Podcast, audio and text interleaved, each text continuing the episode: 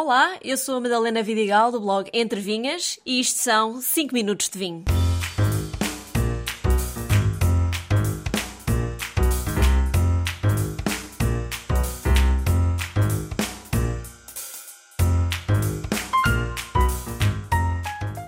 Por vezes esquecemos que para existir um bom vinho tem que existir uma vinha bem cuidada e muitos estudos sobre a uva. Por isso, hoje o episódio fala da ciência que estuda as uvas.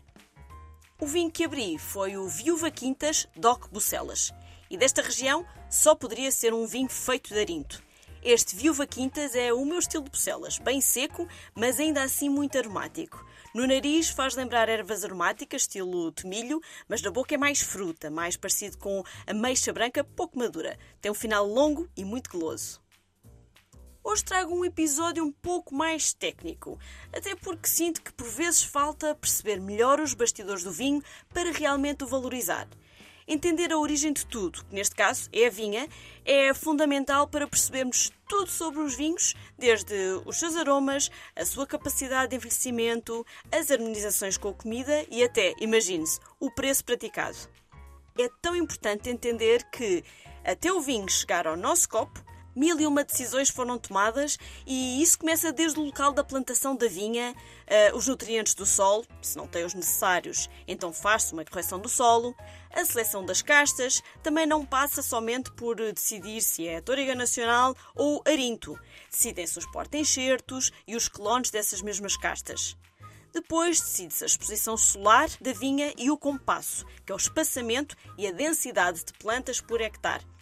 Decide-se ainda se a vinha vai ter rega ou não e define-se o sistema de condução da planta, ou seja, em que direção cada videira vai crescer e ganhar forma em adulta. Quando está instalada a vinha, e entenda-se plantada e a crescer saudável, a cada ano há decisões a tomar no que toca à poda de inverno, poda de verão, monda de cachos, mobilização do solo, tratamentos e fertilizações, quantidade de água na rega, data da vindima. Bom, já devem estar fartos de me ouvir, mas isso é bom. É para que vejam o quão exigente é produzir boa uva. Mas claro que depois a coisa não fica por aí. Depois da vindima, a uva segue para a adega e lá são tomadas mais umas quantas decisões, como por exemplo o tempo e a técnica de fermentação, se estagia em madeira ou apenas inox, em que momento engarrafado, eh, ah, e que formato de garrafa usar, que tipo de rolha, também são decisões. Quantos meses a garrafa fica na adega até finalmente chegar às lojas e por fim à nossa mesa. Muito resumidamente, expliquei porque é que produzir vinho é um mundo tão complexo, um processo tão complexo, e porque é que atinge determinados preços e porque nunca deveria ser vendido abaixo do seu preço justo. Mas hoje não quero aqui entrar em polémicas. Digo isto tudo para vos explicar que existe algo que facilita e muito a vida dos viticultores, enólogos e produtores de vinho, que é a ampelografia que era na verdade o título original deste episódio, mas achei que se lhe desse esse nome, muito poucos iriam querer ouvir. E achei que a ciência da uva funcionava melhor. E não deixa de ser isso mesmo. Pois é, porque muito se fala do enólogo, que é responsável pela utilização de técnicas ideais para a produção do nosso vinho. Fala-se também do escansão, o guardião do vinho, uh, aquele que zela pela qualidade da conservação e a combinação ideal com os pratos que, que vamos comer à refeição. Mas e o ampelógrafo? O que é que de importante tem esta pessoa? Ou o que é que de importante faz esta pessoa? O ampelógrafo estuda o DNA, as famílias, identifica e cataloga as uvas. Portanto, a ampelografia é o estudo das variedades de uvas cultivadas para a produção de vinho. É uma disciplina que combina ciência e arte. Os ampelógrafos são especialistas que estudam e descrevem as características das videiras e dos cachos de uvas. Analisam o aspecto físico e morfológico das plantas, incluindo a forma e o tamanho das folhas, a textura da casca das uvas, da película, a cor das grainhas e a forma dos cachos.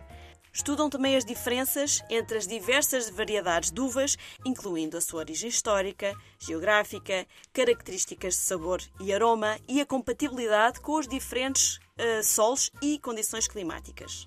A ampelografia é importante para a produção de vinho porque permite aos produtores escolher as melhores variedades de uvas para as condições locais de cultivo e para atender às exigências de mercado e aos estilos de vinho que querem produzir. Além disso, a ampelografia também é importante para a preservação da diversidade genética das uvas. Muitas variedades de uvas no mundo estão ameaçadas de extinção e o estudo e catalogação dessas variedades ajuda a protegê-las de perdas irreparáveis. É um trabalho importante, essencialmente hoje que a cada dia se descobrem novas regiões de viticultura, seja em países tradicionais, seja em países emergentes. Falando da diversidade de castas, como já uh, até referi aqui no podcast, Portugal é o terceiro país do mundo com mais variedades de uvas autóctones. São mais de 250 castas, de norte a sul do país e ilhas, claro, mas que apenas usamos cerca de 30 castas com maior frequência. Isto porque a ampelografia nos ajuda a perceber quais têm maior potencial de vinificação e em que regiões se dão melhor. Aliás, se não fosse a ampelografia, eu não teria feito os episódios uh, Uma Casta por Região, ou mesmo os episódios sobre os aromas do vinho, ou até os estranhos nomes de castas. Outra área muito curiosa estudada pela ampelografia são as sinonímias, ou seja, as mesmas castas que assumem nomes diferentes de acordo com a região onde crescem. E em Portugal temos uma quantidade enorme desses casos.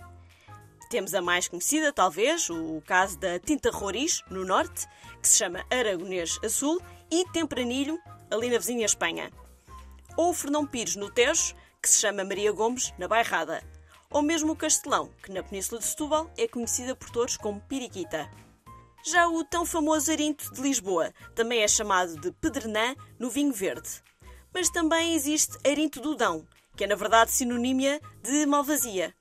E a Malvasia é outro caso bicudo, já que em Portugal tem inúmeras variantes, como Malvasia de Colares, Malvasia Cândida, Malvasia Rei, Malvasia de São Jorge, Malvasia Fina, que também é chamada de Boal, mas boal com U ou com O?